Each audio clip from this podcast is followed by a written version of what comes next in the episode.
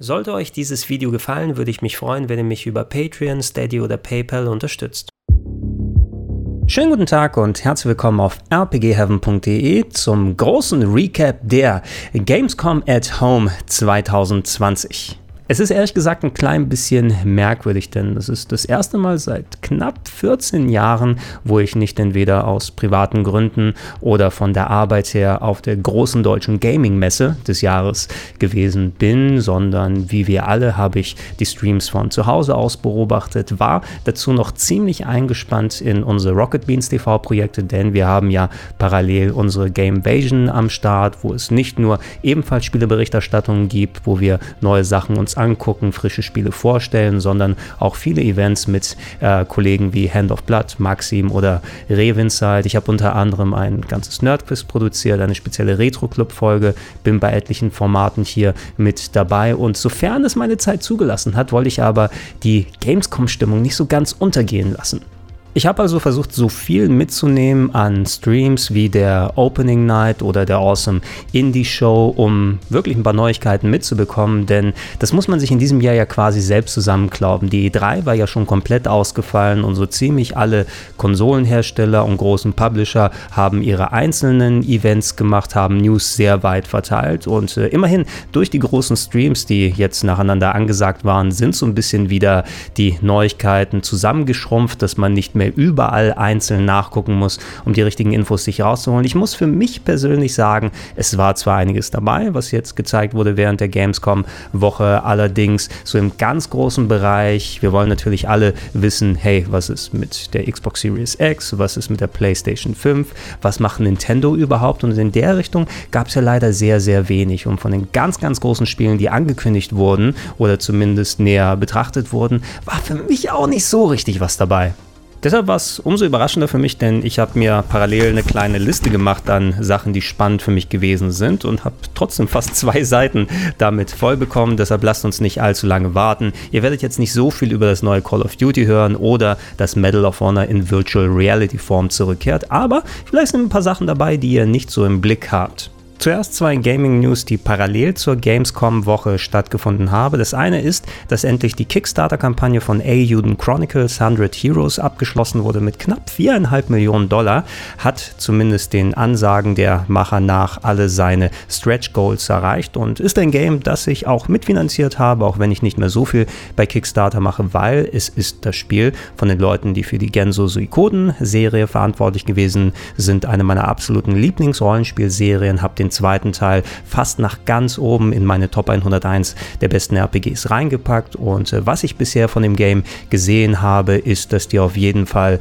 wieder ein schönes Rollenspiel im Petto haben. Ich hoffe, dass sie sich jetzt mit dem Geld und genügend Zeit an die Arbeit setzen können und da ein Game machen, was mich zumindest wieder an die guten alten Zeiten erinnert und vor allem visuell auch ähm, ja, viel informiert wurde von dem, wie beispielsweise Octopath Traveler funktionierte. Das sieht nämlich für mein Verständnis auch auch visuell richtig cool aus und alles, was ich von der Kampagne bisher gesehen habe, ist auf jeden Fall recht positiv gewesen. Ich warte jetzt gespannt. Wenn ihr noch nicht mitfinanziert habt, könnt ihr euch zumindest über das Projekt informieren und ähm, dann, wenn das Spiel fertig draußen ist, werde ich auf jeden Fall euch so viel dazu zeigen können, wie ich nur kann.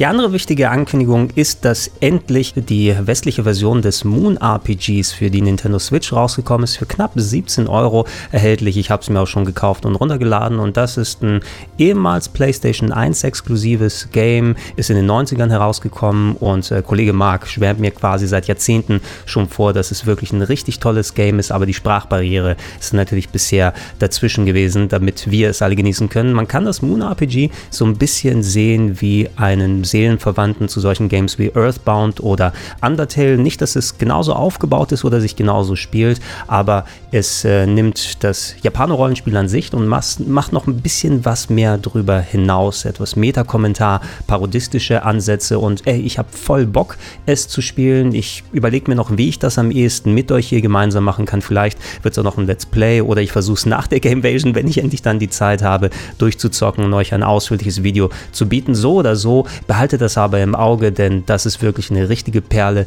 die endlich auch für uns alle spielbar geworden ist.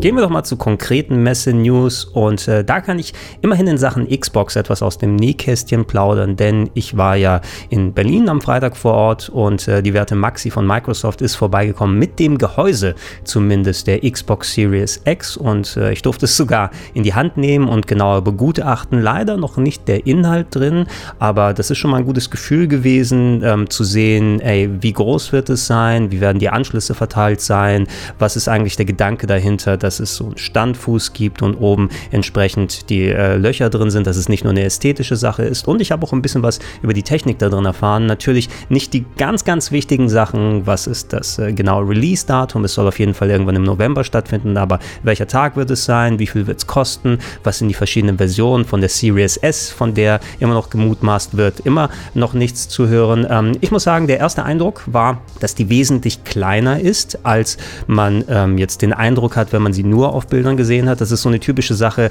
putte Banana for Scale da mit da rein. Ne? Das äh, bei äh, entsprechenden Gegenständen, wo sich die Größe nicht abschätzen lässt, ey, mit einer Banane nebendran kannst du ungefähr sehen, ah, so ist es. Und äh, äh so wie sie designt ist, als quasi schwarzer Kasten, es könnte ja auch eine Art Lautsprecher sein oder äh, vielleicht so eine voice-aktivierte Box für irgendwelche Netzwerkfunktionen. Allerdings, ich finde so, der Look, der ist auf jeden Fall sehr eigenständig und cool und würde sich jetzt nicht so schlecht machen in einem typischen Heim-Setup. Meine meisten Geräte hier sind an, auch entsprechend in schwarz und zur Not kann man die Box immer noch hinter den Fernseher packen. Das werde ich wahrscheinlich auch mit der PlayStation 5 machen, denn da finde ich das Design schon recht merkwürdig und eigenwillig und würde nicht so zu den Sachen hier passen. Ähm, auf der Xbox selber drauf, vorne das Blu-ray-Laufwerk, es ist ein USB-Port vorne dran, als auch hinten noch welche. Internes Netzteil wird drin verbaut sein. Ähm, die Kühlung, das ist das Wichtige, denn die bisherigen aktuelleren Xbox-Geräte wie die Xbox One S oder die Xbox One X beispielsweise waren vergleichsweise recht leise gegenüber älteren Xbox-Modellen. Das ist eine Sache, die mir sehr wichtig ist, na, wenn du den PlayStation 4 Turbo hier gewöhnt bist. Äh, die Bauart der Xbox wird das dann so irgendwie machen, dass da wohl eine mittlere Kühlrippe vorhanden ist und oben ein großer Lüfter, der recht breit ist, dadurch eben durch das viereckige Design passt der oben auch vernünftig rein, entsprechend von unten Luft ansaugt und oben dann wieder rauspustet und so eine gute Kühlung ergeben soll, ohne dass eine große Lautstärke entsteht. Das finde ich ist, ey, lieber sowas und dass das Design sich danach richtet und immer noch vernünftig ausschaut, als das andere machen. Hauptsache, wir packen den billigsten, kleinsten Lüfter rein und dann hört sich euer Gerät an, als ob da gerade ein Düsenjet in der Wohnung ist. Äh, sowas möchte ich echt nicht mehr haben. Das ist cool, dass Microsoft dran gedacht hat. Und die andere wichtige Sache, weil ich mich gerade auch so viel mit Festplatten, mit SSDs in ähm, alten Konsolen beschäftigt habe, weil da es ja ein ganzes Retro-Club-Special drumherum gab. Die Series X, die wird ja eine SSD-Platte drin haben, um entsprechend dann schnelle Ladezeiten zu haben und was ja auch Auswirkungen aufs Game Design haben wird, denn durch schnelle Ladezeiten muss man nicht viel so künstliche Blöcke reintun, bis der nächste Bereich von einem Open World Game da ist. Bei äh, Ratchet Clank auf der PS5 haben wir es gesehen, wie schnell da zwischen kompletten Umgebungen geschaltet werden kann durch die Geschwindigkeit einer SSD und diesen Speicher wirst du auch erweitern können bei der Xbox. Allerdings über die USB-Ports wäre das zu langsam, wenn man eine externe SSD anschließt, die in diese dieser speziellen Art gemacht ist. Es ist ein gesonderter Port hinten dran, um den Speicher zu erweitern, wo du dann eine zertifizierte SSD anschließen kannst, die durch die Übertragungsart dann auch die Geschwindigkeiten erreicht. Und das finde ich ganz cool, denn das wäre so eine Sache. Ich bin mir ziemlich sicher, selbst mit dem Terabyte oder wie viel auch immer die Festplatte drin haben äh, werden kann in der Series X mit den aktuellen Größen von Spielen. Ich bin mir ziemlich sicher, zum Beispiel Call of Duty wird 200 Gigabyte mindestens werden. Ne? Äh, die wollen sich zwar äh, Methoden überlegen, überlegen, wo vielleicht äh, Teile ausgelagert werden. Ich zum Beispiel müsste ja keinen Multiplayer installieren, wenn ich den nicht zocken will, sodass ich vielleicht nicht alle 200 Gigabyte brauche. Aber ich kann mir vorstellen, dass die sehr schnell sehr voll wird und ich möchte nicht ständig auslagern, umkopieren, nochmal runterladen, löschen. Das ist einfach etwas, auf das ich überhaupt keinen Bock habe. Und wenn ich da extern eine genauso schnelle Festplatte anschließen kann und damit wenigstens den Speicher weiter, ist das schon mal eine ganz coole Sache. Der Rest ist, wie gesagt, Spekulation. Ich äh, fand sie auf jeden Fall ganz cool. Ähm, von der Machart her, wie sie sich angefühlt hat, bisher natürlich noch sehr leicht ohne den Inhalt, aber ähm, ich habe schon mal ein paar Ideen abgespeichert. Wenn ich das finale Gerät hier habe und ich hoffe, dass Microsoft mir dann zeitig zumindest eine zum Anschauen und für euch zum Präsentieren und zum Testen rüberschickt, dann werdet ihr auf jeden Fall viel mehr hier auf dem Kanal über die Series X und vielleicht sogar die Series S dann erfahren, wenn sie denn existiert und da sein sollte.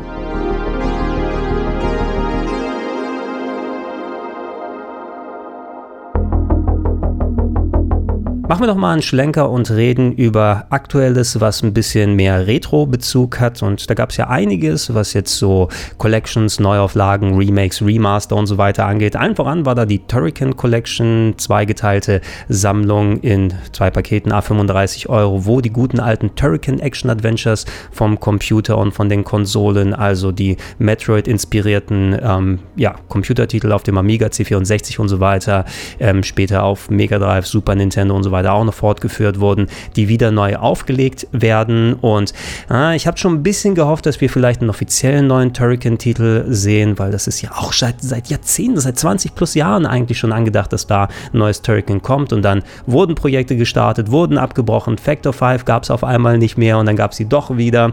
Jedenfalls ähm, werden wir die alten Games, vornehmlich die Konsolen als auch die Amiga-Version, neu aufgelegt äh, bekommen. Und ich hätte mir, wie gesagt, lieber einen neuen neuen Titel gewünscht, aber auch so ist es ganz cool, vor allem, weil die Titel ja auch recht verteilt gewesen sind. Und ähm, ich habe zuletzt noch mal ein bisschen was mit den alten Amiga Turricans gemacht, die euch im Retro Club vorgestellt. Und die mit richtiger Steuerung zu haben, mit einem dedizierten Jump-Button, ohne dass man selber in Emulationseinstellungen herumvorwerken muss, weil ich möchte kein Spiel mehr zocken, was so eine Jump-and-Shoot-Action-Mechanik hat und ich nach oben drücke zum Springen, weil das ist scheiße, ähm, die wiederzuerleben und vor allem auch einem größeren Publikum dann nochmal ja, vorstellen zu können, weil es ist ja so, was wir als Computerkinder von Deutschland aus haben natürlich äh, wirklich eine Nostalgie dafür, aber anderswo eher weniger. Und ich denke mal, viele haben auch, wenn sie mit den Computer-Turricans hier aufgewachsen sind, die Konsolensachen gar nicht so erlebt auf dem Super Nintendo oder dem Mega Drive. Okay, die Mega Drive-Version ist immerhin ja auch dann als Turrican 3 auf dem Amiga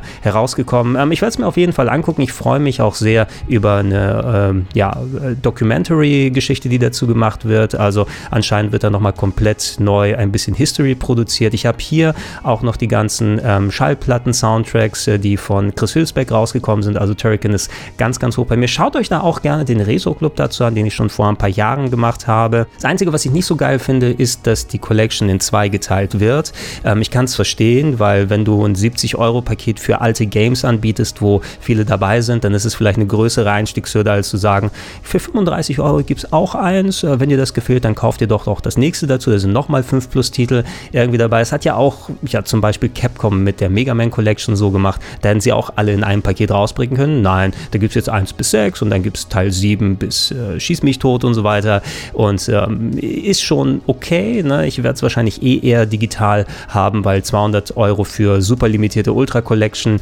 ist, äh, will ich nicht unbedingt ausgeben. Aber hey, es ist eine coole Sache, dass es da ist und vielleicht ist es der Anfang, ähm, wenn da wieder die Popularität steigt und die Collections und die Umsetzungen entsprechend gut werden, dass wir tatsächlich mal ein richtiges neues Turrican sehen.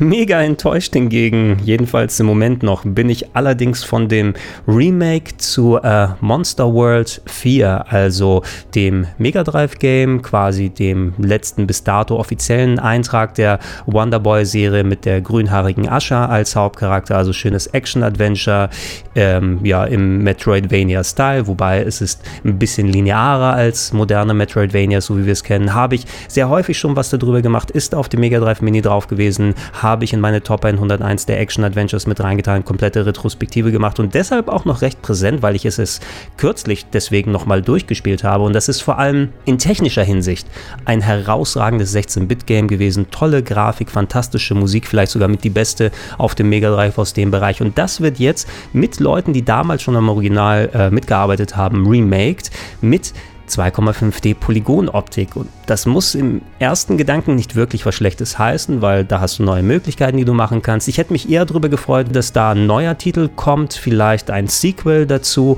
weil wir haben ja vor ein paar Jahren schon echt geiles Remake beispielsweise von Wonder Boy 3 gehabt mit der handgezeichneten tollen Optik. Wir haben mit Monster Boy eben auch einen spirituellen Nachfolger gehabt, der ähm, die Qualitäten der alten Wonder Boy Titel und auch eben Monster World 4 mitgenommen hat und was ganz eigenes draus gemacht hat. Selbst der Pepe Logo, ja, dieses kleine Vieh, mit dem du unterwegs bist im Spiel, das dir hilft, zum Beispiel Doppelsprünge zu machen, das ist auch bei Monster Boy hier mit drin gewesen. Und ich dachte, oh, hier das Artwork, was die gezeigt haben, ist geil. Und äh, vor ein paar Monaten gab es ähm, von, ich glaube, dem Macher von Iconoclast, so einem Sidescroller, der visuell ziemlich cool ausgesehen hat, so ein Mockup, wie vielleicht so ein Remake aussehen kann mit moderner Pixeloptik und alles. Und jetzt kam der Trailer raus äh, zu der Neuauflage. Und ich hoffe mal, das ist noch eine sehr frühe Version, weil das schaut nicht besonders gut aus, muss man leider, leider sagen. Also, wenn es in der Form nicht visuell verbessert wird, weil inhaltlich muss ich nicht unbedingt die neue Fassung spielen, wenn es dem Original entspricht. Da brauche ich nicht unbedingt eine Auflage. Die haben sich sogar, also ich weiß nicht, was der Hintergedanke ist, die haben so Side-by-Side-Vergleiche gemacht und gezeigt, hey, guck mal hier, coole Pixeloptik und recht miese Polygonoptik jetzt hier. Das war nicht unbedingt ein tolles Verkaufsargument. Äh, ich werde das Projekt weiter beobachten, weil ich liebe das Genre, ich liebe die Serie und mir würde das Herz wehtun, wenn es dabei bleibt, dass es so aussieht, wie es momentan ist. Ähm, aber wir haben es auch bei Monster Boy, was ich erwähnt habe, schon gesehen. Das war ja auch in den frühen Versionen noch maximal in Ordnung und sah nicht ganz so hochwertig aus, wie es noch nach vielen Jahren Entwicklungszeit dann später gewesen ist. Und eventuell kann dann auch äh, das Monster World 4 Remake so einen Sprung machen. Aber nachdem ich so gehypt war im Vorfeld und dann das Ingame gesehen habe, ist mir das Herz doch ein bisschen in die Hose gerutscht.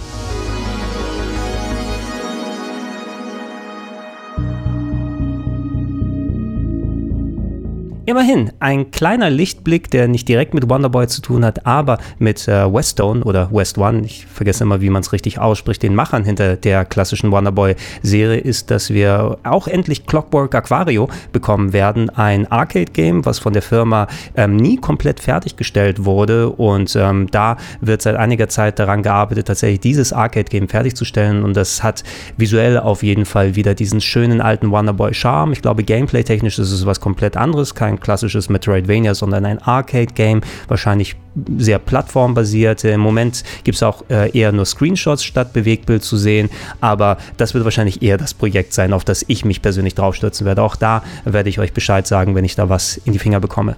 An dieser Stelle ganz exklusiv ein paar Sachen, denn ich habe mir einen privaten Termin gemacht mit NIS America, also dem Publishern vieler äh, japanischer Serien, vornehmlich im Rollenspielbereich. Und äh, normalerweise gehe ich immer gerne zu denen hin auf der Gamescom und lasse mir da die neuesten Titel zeigen. Ähm, diesmal konnte ich ein entferntes Meeting machen, wo ähm, ich einige ähm, Titel präsentiert bekommen habe, die demnächst rauskommen, sogar Gameplay sehen konnte. Und äh, das kann ich gerne an euch mal hier weitergeben. Im Speziellen, da ist ja einiges, was was von NAS America für die nächsten Wochen, Monate und äh, bis ins nächste Jahr rein in Arbeit ist. Ich hätte sehr gerne was zur westlichen Fassung von Ease 9 gesehen, an der gerade geschraubt wird, weil Ease 8 ist eines meiner Lieblingsspiele der letzten Generation gewesen und ähm, das scheint, äh, soweit ich weiß, ist es ja auch in Japan schon draußen, auf jeden Fall auf der Schiene weiterzumachen mit äh, ganz eigenständigen Elementen. Also da freue ich mich mega drauf, aber dazu gab es leider kein Gameplay, was ich sehen konnte, was ich immerhin gesehen habe und dann habe ich die äh, Entwickler gebeten, äh, hey, hey, äh, sag mir da bitte nicht so viel für die Story, weil ich bin noch nicht ganz durch mit Trails of Cold Steel 3, denn Trails of Cold Steel 4, das ist auch in der Mache. Der große Abschluss soll es äh, zumindest erstmal sein, der Trails of Cold Steel Rollenspielserie, zu der ich auch einiges hier an Content gemacht habe, ist in der Top 101 der Rollenspiele. Ich habe ein ganzes Video darüber gemacht, ob es sich äh, lohnt, mit äh, Trails of Cold Steel 3 einzusteigen, weil es der erste große Titel ist, der auch auf PS4 zuerst rauskommt für die Leute, die die ganz alten Games von PS3 und der Vita äh, äh, nicht äh, mitgenommen haben. Und schaut euch da gerne bei Info diese Videos an. Ich bin selbst, ah, weil das auch so ein Mega-Game ist, immer noch nicht durch mit Trails of Cold Steel 3 und wollte mich für den vierten Teil nicht spoilern lassen, weil die Story wird ja direkt aufgegriffen von dem, was ich gameplay-technisch da gesehen habe. Sieht auf jeden Fall wieder aus, ähm, qualitativ, wie wir es von Trails of Cold Steel 3 kennen. Es kommen sehr, sehr viele Charaktere wieder zusammen, die aus verschiedenen ähm, dann äh, Spielen des Legend of Heroes Universums, wo Trails of Cold Steel äh, draus stammt, zusammen kommen und, und storytechnisch wird da einiges abgehen. Es hat sich auf jeden Fall sehr visuell und spielerisch angefühlt, wie Trails of Cold Steel 3 schon ist. Ein äh, schön anzusehendes Game in, im Anime-Stil. Es gibt wieder das typische Kampfsystem, das rundenbasierte, aber mit den hohen Geschwindigkeiten. Es gibt neue Animationen für die Super Specials. Es gibt wieder neue Sachen, die man beachten muss. Und ich finde das Kampfsystem persönlich auch sehr toll. Das hat mir auch immer sehr viel Spaß gemacht. Und ich sehe schon, ey, ich weiß nicht, ob ich mich jetzt so ein bisschen durchquetsche, weil es ist noch nicht äh, so weit Zeit hin, bis äh, Trails of Cold Steel 4 dann rauskommen wird. Ich weiß gar nicht, ob ich bis dahin Trails of Cold Steel 3 durchhaben werde, aber ich werde mein Äußerstes versuchen, weil ich möchte das dann nicht irgendwie ein oder zwei Jahre auf Halde liegen lassen. Ähm, Dann habe ich auch ein Spiel gesehen namens Mad Red Dead und das ist ganz interessant. Äh, das ist quasi so ein Side-Scrolling Rhythm Musikspiel. Also eigentlich ist es ein äh, Jump'n'Run, kann man fast sagen, dass man von der Seite sieht, aber es ist aufgebaut wie ein Rhythmus-Game. Mein erster Gedanke war Harmonite äh, von dem Nintendo 3DS, ein Spiel von Game Freak, den Pokémon-Machern, was ja Jump'n'Run war, aber wo ihr im Takt dann ähm, Gegner weghauen musstet und Knöpfe drücken müsstet, um quasi wie bei einem Rhythmus-Game Musik zu spielen. Also ähm, die ähm, Timeline bei so einem Rhythmus-Game dargestellt durch einen Jump'n'Run. Hier ist es ein bisschen anders, denn ihr habt eine Ratte, die sich durch verschiedene Jump'n'Run-Level bewegen muss. Da sind Gegner, da sind Bosse, die angegangen werden und alle Aktionen, die man macht, sind auf einem bestimmten Rhythmus basiert. Ähm, das sieht man dann unten im Level, ein gewisser Takt, der eingehalten werden muss und ihr müsst alle eure Eingaben, ob es Bewegung, ob es Sprung, ob es Attacke ist, in diesem Rhythmus erledigen. Also seid ihr ein bisschen freier, was die Eingaben angeht, seid aber dann doch durch den Rhythmus vorgesetzt. Ähm, die Entwickler haben gesagt, das soll wohl so ein bisschen an Crypt of the Necro Dancer erinnern, was ja das Top-Down-Rhythmus Jumpen, Top-Down Jump'n'Run gewesen ist. Äh, ich weiß nicht, wie man das dann genremäßig zusammenfassen kann, zu dem es ja auch einen Zelda-Ableger gegeben hat. Und vielleicht ist das auch ein ganz guter Vergleich, weil das ist schon was Komplexes, ne? den Rhythmus äh, verinnerlichen, aber dann doch gucken, welche Aktion ich gerade machen muss. Und es wurde mir vorgestellt und präsentiert. Ich habe es eben, wie gesagt, nicht selber spielen können, weil es ja alles remote gewesen ist. Aber es war ein interessanter Ansatz, den ich zumindest mal ausprobieren möchte, weil meine Denkleistung für Crypt of the Necrodancer, ganz ehrlich, die reicht heutzutage nicht mehr aus. Ich habe mich so überfordert gefühlt mit dem Spiel. Und äh, Mad Red Dead könnte eventuell in eine gleiche Richtung gehen, weil Jump'n'Run, freiere Sachen als auch eben so ein rhythmusbasiertes Ding zu verbauen, ist eine interessante Idee. Ich muss sehen, wie lange sich das trägt und ob es vielleicht wirklich nicht zu kompliziert für mich ist. Aber das ist auf jeden Fall ein Titel, den ich mir auch angucken konnte und der ist zumindest mal abgespeichert unter, den schaue ich mir auf jeden Fall an.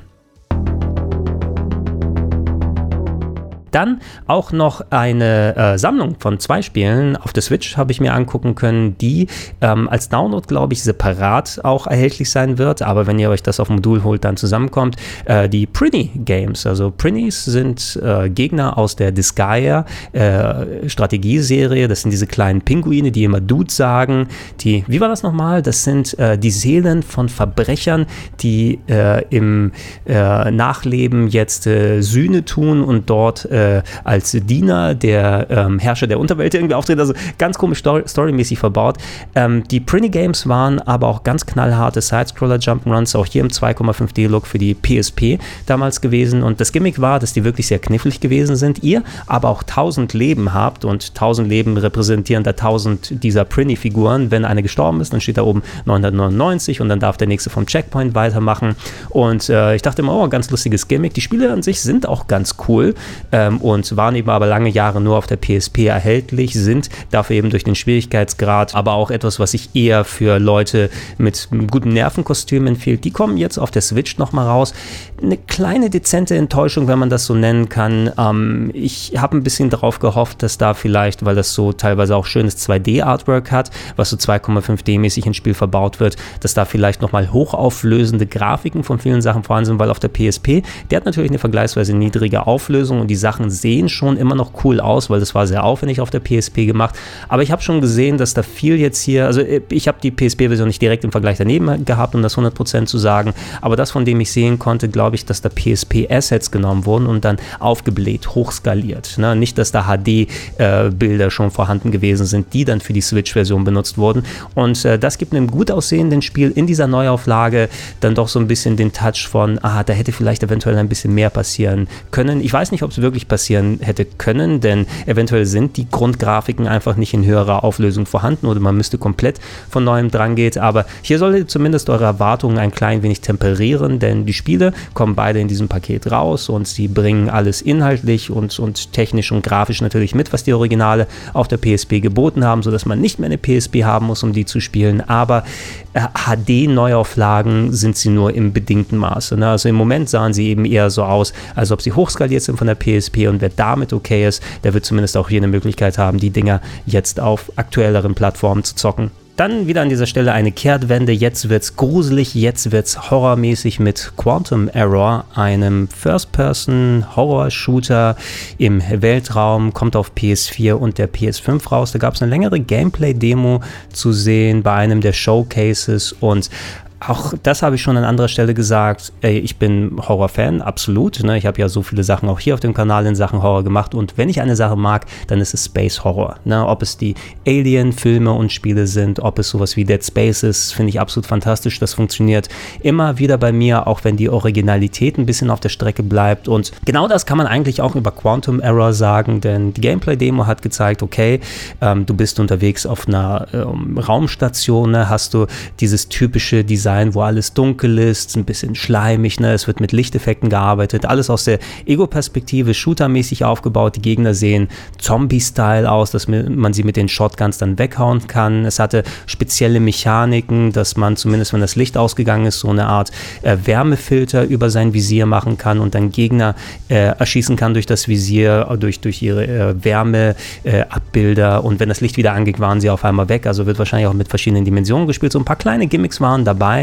aber ansonsten sah es schon sehr nach Schema F natürlich aus, also nichts Überraschendes dabei, was meines Erachtens auch nicht zu 100% immer sein muss. Ich freue mich immer, wenn da was Innovatives gemacht wird, aber in Sachen Space Horror, außer Alien Isolation in den letzten Jahren, war auch nicht so mega viel angesagt und Dead Space ist ja auch komplett in der Versenkung verschwunden. Und auch wenn das hier nach einem standardmäßigen Horror-Game eben ausgesehen hat, der eheste Vergleich wäre das, was es auf der ähm, Xbox Series X dann ähm, geben wird, was präsentiert wurde vor einiger Zeit, was auch so einen Alien Isolation Anspruch wohl haben wird, an dem auch schon ein bisschen länger geschraubt wird. Aber ich denke, solche Games, die schaue ich mir natürlich gerne an. Und auch wenn hier kein Originalitätspreis gewonnen wurde, ähm, grafisch sah es in Ordnung aus. Ähm, wenn das jetzt hier die PS5-Footage sein sollte. Ich werde mal sehen, auf welcher Plattform ich es zocke, wenn es draußen ist, aber auch das werde ich mir auf jeden Fall geben.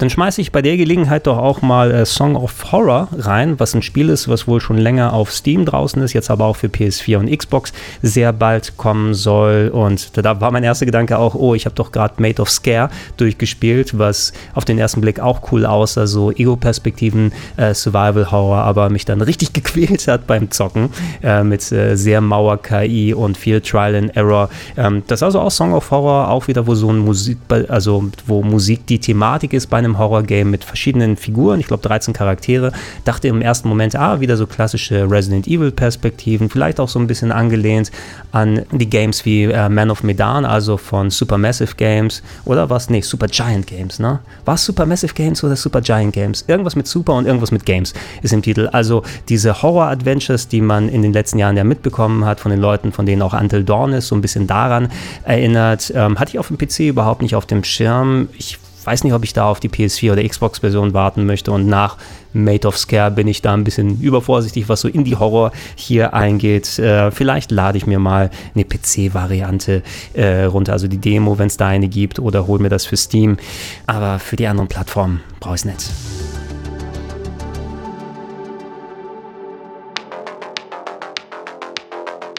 Zwar nicht so aussagekräftig, weil es nur einen Mood-Trailer gegeben hat, aber trotzdem ziemlich interessant fand ich, war Unknown 9, ein neues Action-Adventure, was während der Opening Night vorgestellt wurde, wo es um ein kleines indisches Mädchen geht in Kalkutta, wahrscheinlich auch irgendwie über paranormale Kräfte und so weiter. Und äh, das ist auf jeden Fall ein Setting, was äh, nicht wirklich besonders häufig genutzt wurde. Da steht auch ein indisches Team dahinter. Der Stimmungstrailer, der fand ich, sah schon recht cool aus. Man kann sich natürlich nicht direkt vorstellen, wie exakt das Gameplay da ausschauen wird, aber so Third-Person-Geschichten, wo so ein bisschen mehr darüber hinaus gemacht wird, gerade was so paranormale Fähigkeiten angeht, da muss ich an Control denken im ersten Moment. Das kann ja schon was richtig Cooles ergeben und auch von kleineren Studios oder Studios, die nicht so direkt im Blick der Öffentlichkeit sind, ähm, dann sind ja auch durchaus echt coole Überraschungen zu bekommen. Ich denke an das letzte Jahr da zurück mit Plague Tale Innocence, was ja wirklich fantastisch gewesen ist. Nicht, dass ich Unknown 9 und Plague Tale dann irgendwie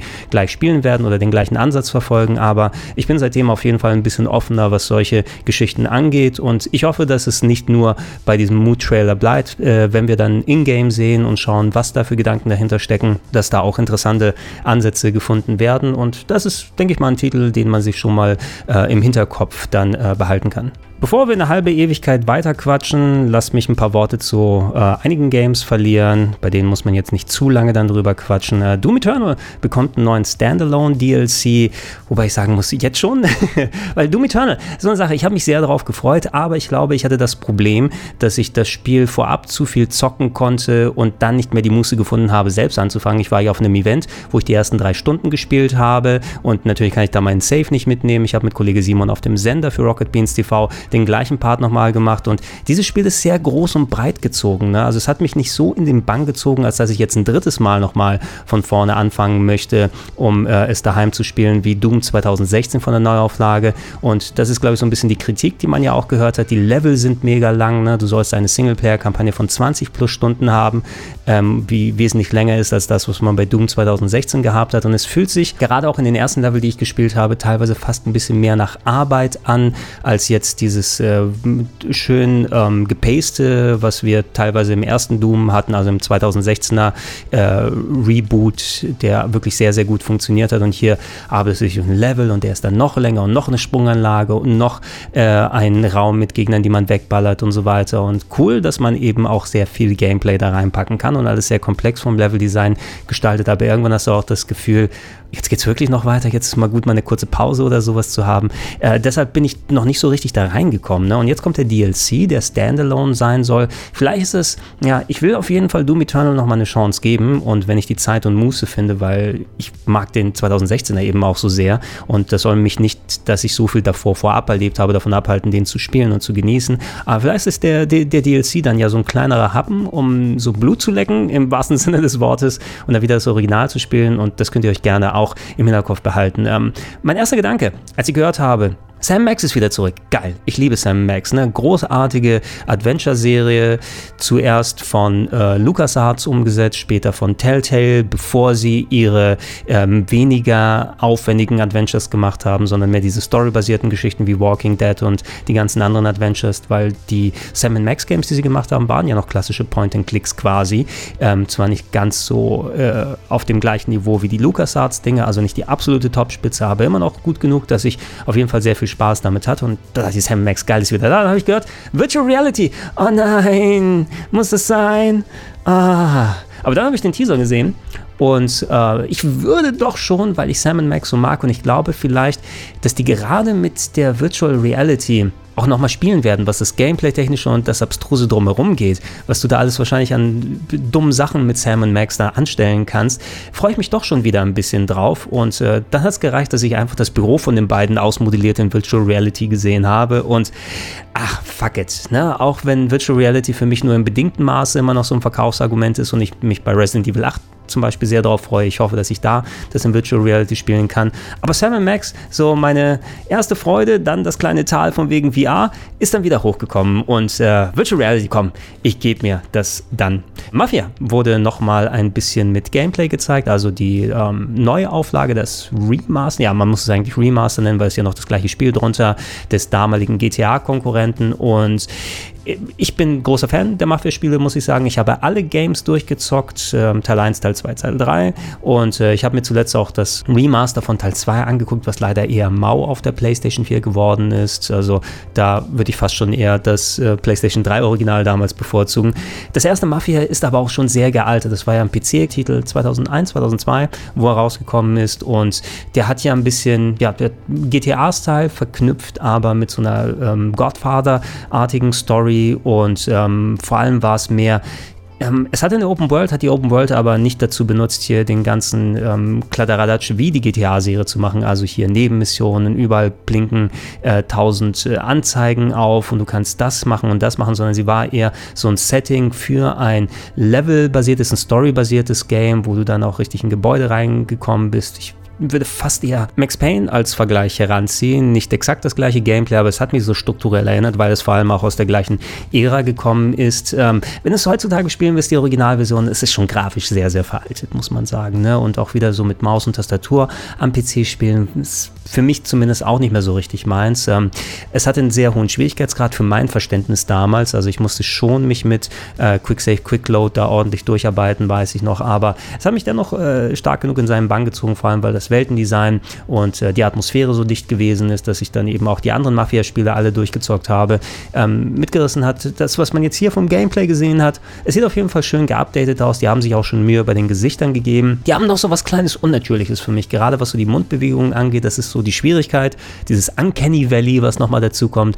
Realistisch, aber nicht realistisch genug und so weiter. Ähm, aber da habe ich eigentlich Grundvertrauen, sagen wir mal, dass sie das noch äh, so gerade biegen und ein bisschen so glatt bügeln, dass das vielleicht nicht das Erste ist, was, was äh, einem beim Anschauen der Cutscenes so auffällt. Äh, spielerisch würde ich sagen, wenn das vernünftig aufs Gamepad angepasst ist und ich das auf den neuen Konsolen vernünftig zocken kann oder mit dem hochgezüchteten PC hier, ich habe schon wieder Bock nach fast 20 Jahren jetzt hier das Ding nochmal zu spielen und ähm, ich hoffe, sie haben an dem Missionsdesign ein bisschen gefallen, weil diese Autofahrmission, die so zum ersten Drittel in Richtung Hälfte des Spiels kommst, ist schon nicht wirklich tragbar gewesen. Ne? Und realistisch fahrende Vehikel, um auch noch bei dem Punkt zu bleiben. Also mein Auto hat überhaupt nicht gezogen. Ne? Ich bin mit meinem Auto im Spiel, bin ich ähm, zu dem ähm, Viertel hingefahren, wo so die gut betuchten Leute leben, da in, in New York. Äh, ja, hat ja in New York gespielt, ne? also muss ich da bergauf fahren.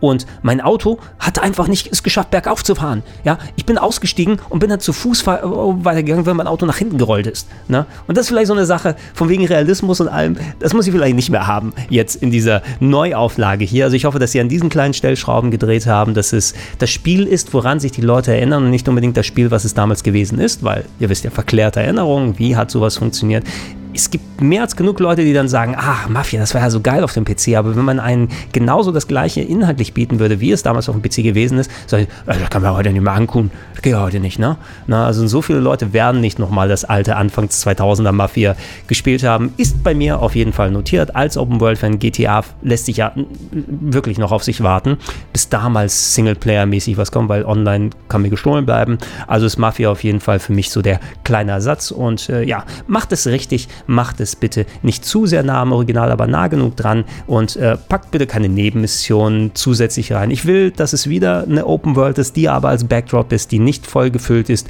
mit Sachen, die ich da anstellen kann, sondern gib mir die Stimmung, gib mir das Mafia, an das ich mich erinnere. Okay, dann schauen wir doch noch mal, was hier alles auf der Liste ist. Und ja, ich könnte über einige Sachen noch ein paar Sätze fallen lassen, lasst mich aber auf ein paar spezielle Dinge hier beschränken, die ich noch mal erwähnen möchte. Äh, Puyo Puyo Tetris 2 wurde angekündigt und ja, okay, ja, dieser Sound fasst es so ein bisschen zusammen. Ich glaube, das wird schon geil. Ja, weil das erste Puyo Puyo Tetris ist ein Top-Game, ist mittlerweile aber auch sehr alt, muss man sagen. Wann kam es raus? 2012, 2013 ist also schon wirklich ewig lange her. Äh, in der Urfassung der japanischen, weil das ist ja erst vor ein paar Jahren in den Westen gekommen ähm, und ist ja die Puzzle-Mischung zwischen den Puyo Puyo Games mit den äh, verschiedenen farbigen Tropfen da, mit den Blobs ne, und im Gegenzug Tetris die Portion und die Spiele ich spiele ja eigentlich nur den Tetris-Part. Ich finde Puyo Puyo in Ordnung, habe es sehr gerne als Dr. Robotnik's Bean Bean Machine auf dem Mega Drive noch gezockt, aber ich muss sagen, das richtige Puzzle-Game für mich ist Tetris. Und das Tetris, was verbaut ist in Puyo Puyo Tetris im ersten, ist auch ein sehr gutes Tetris, auch wenn die Multiplayer-Mechaniken ein bisschen arschig sind. Danke, Sega, wie ihr das zusammengebaut habt. Jetzt hier beim zweiten Teil. Also, ähm, auf den ersten Blick, man wird ja gar nicht erkennen, dass das ein zweiter Teil ist. Und das ist vielleicht die Sache, die ich da ankreiden würde an Puyo Puyo Tetris 2.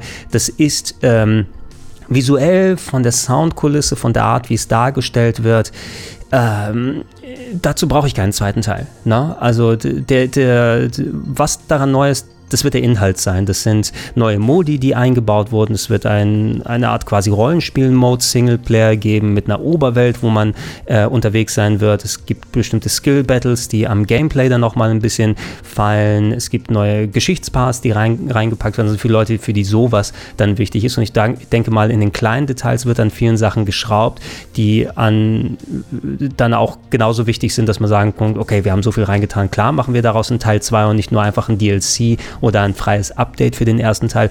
Allerdings, wenn ihr sowas Grundsätzliches rausbringt, Leute. Ich will nicht, dass das Rad neu erfunden wird. Tetris muss man nicht nochmal neu machen. Es gibt für mich nichts Schlimmeres als solche Sachen wie Tetris 2 oder Tetris plus Bombliss oder äh, Hatris oder was auch immer, wo das Grundkonzept dann einfach nur um was Neues zu machen dann umgeworfen wird, weil Tetris funktioniert schon perfekt, wie es ist. Puyo Puyo ist mir in dem Kontext aber egal. Äh, allerdings ich hätte gerne, wenn es ein Puyo Puyo Tetris 2 ist, wirklich mal einen neuen Stil gehabt. Ne? Wie das Feld ausschaut, wie sich vielleicht die Blöcke anfühlen. Das muss man tatsächlich auch bei einem Tetris sagen. Ne? Auch nicht nur das Aussehen, sondern das, der Look and Feel, wie sie sich steuern, vielleicht an bestimmten Stellschrauben gedreht, dass ich das Gefühl habe, eine andere Perspektive dazu zu be äh, bekommen. Ne? Weil Tetris 99 fühlt sich anders an wie Puyo Puyo Tetris, fühlt sich anders an wie das Game Boy Tetris, fühlt sich anders an wie das Tetris äh, auf dem Nintendo DS. Und das sind alles Games, die ich mag, die ich aber mal so, mal so, mal so, mal so dann spiele. Und ähm, wenn ich dann gefühlt einen DLC eigentlich bekomme, der zwar unter der Haube bestimmt genug Neuerungen hat mit dem RPG-Modus und den anderen Sachen,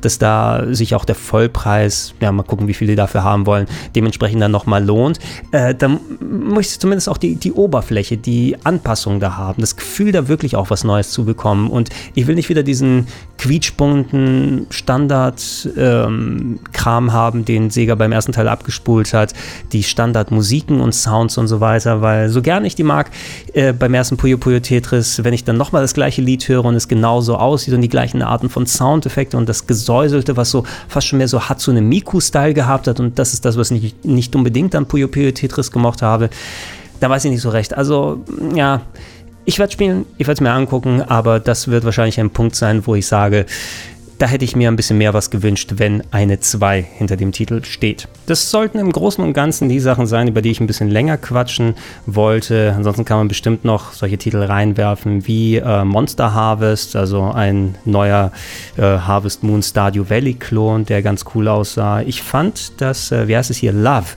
Puzzlebox oder so. Das wurde in einem der Streams gezeigt. Auch ganz nett von der Idee her. So ein Game, wo du einen Häuserkomplex siehst und dann drehen sich die einzelnen Apartments und man kann in einzelne Bereiche reingucken und da wohl gameplay-technisch was machen. Äh, neues Gameplay von Sable gab es zu sehen. Diesen 2D-Action-Wüsten-Adventure hatte so ein bisschen äh, Eco-Feeling gehabt. Vielleicht auch ein bisschen Zelda Breath of the Wild in Anführungsstrichen. Nicht exakt, aber so eine leichte Stimmung mit dieser sehr Lo-Fi ähm, was ich ganz cool fand vom Ansatz her. Es gab ein bisschen was endlich zum ähm, Gollum-Spiel, zum Herr der Ringe-Game von Dedelic zu sehen, äh, was glaube ich auch sehr wichtig für die Firma sein wird, wenn es rauskommt. Diese Kleinigkeiten, die man bisher sehen konnte. Ich konnte noch nicht so richtig ausmachen, was für ein Game es ist, aber schon mal cool, dass man jetzt endlich was sehen kann dazu und dass es nicht ein Projekt wird, was eingestampft wurde. Äh, Gameplay zu Ratchet Clank fand ich sehr cool, dass man da eine längere Strecke sehen konnte, wie das aussehen wird, ohne dass es alles klein gehäckselt ist für äh, den Trailer-Stuff, den wir bisher mitbekommen haben. Da muss ich mal schauen, schauen, bis ich fertig bin mit Crash Bandicoot 4, ob das rechtzeitig ist, dass dann Ratchet Clank auf der PS5 kommt. Aber hey, ich mag Ratchet Clank auch sehr. Und oh, eine Sache, die wir erfahren haben da, ist, dass es wohl einen ähm, Low-Resolution-Modus gibt. Also wahrscheinlich, dass das Spiel nicht direkt in 4K läuft, aber dass man den mit 60 Frames machen kann. Und das ist zum Beispiel eine coole Sache, weil das würde ich fast schon persönlich präferieren. Ich bin immer ja eher pro Framerate und weniger in Richtung Auflösung, aber muss ich mal gucken. Ne? Also ich habe hier meinen Fernseher hier, wenn die PS5 da ist, dann werde ich das auf jeden Fall ausprobieren.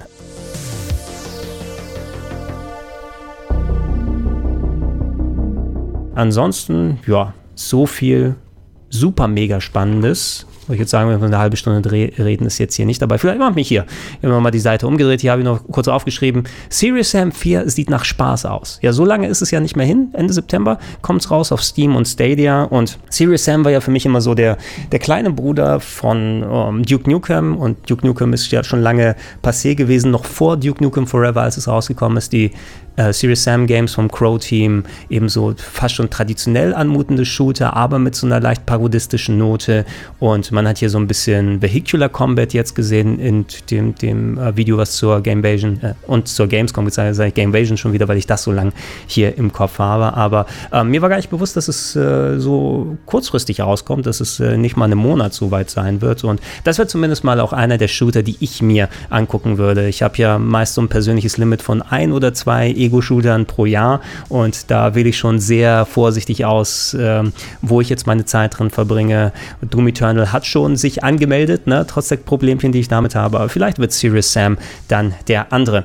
Ansonsten, ey, was soll man sagen, die Gamescom 2020, auch wenn wir doch einiges an News und Updates bekommen haben und äh, sich die Leute auch Mühe gegeben haben, da gab es ja ähm, tagelange Streams, wo komplett Programm von der Messe gemacht wurde für die Leute daheim. Ähm, aber da die Gamescom eine Consumer-Messe ist. Ne? Und vor allem in der Hinsicht, also wir bei Rocket Beans TV, ne? dass wir jetzt sowas wie die Gamevasion machen können, das ist auch eine ganz neue Herausforderung und auch sehr spannend zu sehen, wie wir das umsetzen können. Und ähm, wir haben so viele, äh, also für mich auch zumindest, weil das so ein Bereich ist mit, mit Leuten, mit denen ich normalerweise nicht dann zusammenarbeite in meinen Formaten und Projekten, einfach mal so dann äh, Schnittmengen geschaffen und ähm, ganz andere Perspektiven mitbekommen. Ich glaube, wir haben was ganz Cooles damit auf die Beine gestellt, was mir allerdings aber eben auch fehlt, ist dieses klassische auf die Gamescom kommen, die Woche in dem Modus sozusagen zu sein und auch das Zusammenkommen mit euch allen da draußen, ne, weil als jemand, der produziert, der vor einer Kamera sitzt, der im Streaming, im YouTube-Bereich unterwegs ist, der früher Fernsehproduktion gemacht hat. Ne?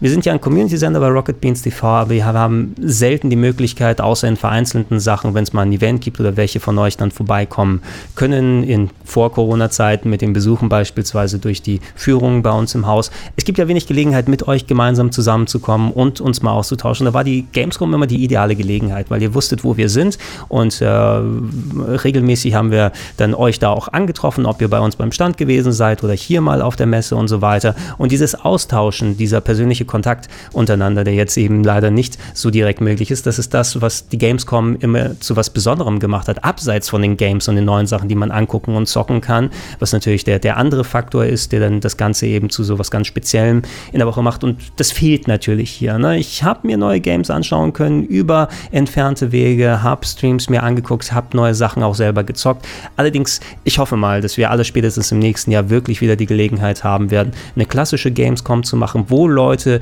äh, ganz viele zusammen auf einem Haufen da sein können und das Gaming zelebrieren, das Miteinander wieder fördern können und dass wir auch neue Games sehen, neue Konsolen, alles, was auch immer da ansteht und wir wieder da weitermachen können, wo es aufgehört hat. Und da bleibt es mir nur zu sagen, ich drückt die Daumen. Ich hoffe, dass sich das alles bis nächstes Jahr so weit gerade gebogen hat, dass zumindest so eine Veranstaltung wieder möglich ist. Und äh, ja, bis dahin, hey, auch wenn wir das nicht direkt dann so von Angesicht zu Angesicht machen können, dann sage ich euch auf diesem Weg Danke nicht nur durch dieses Recap, was ich jetzt hier gemacht habe, sondern allgemein einfach, dass ihr immer so fleißig dann zuschaut, zuhört, auch das Supporten, beispielsweise unter patreon.com slash rpgheaven oder steadyhaku.com slash rpgheaven, auch direkt paypal.me slash äh, das ist ja auch dann äh, die Alternative.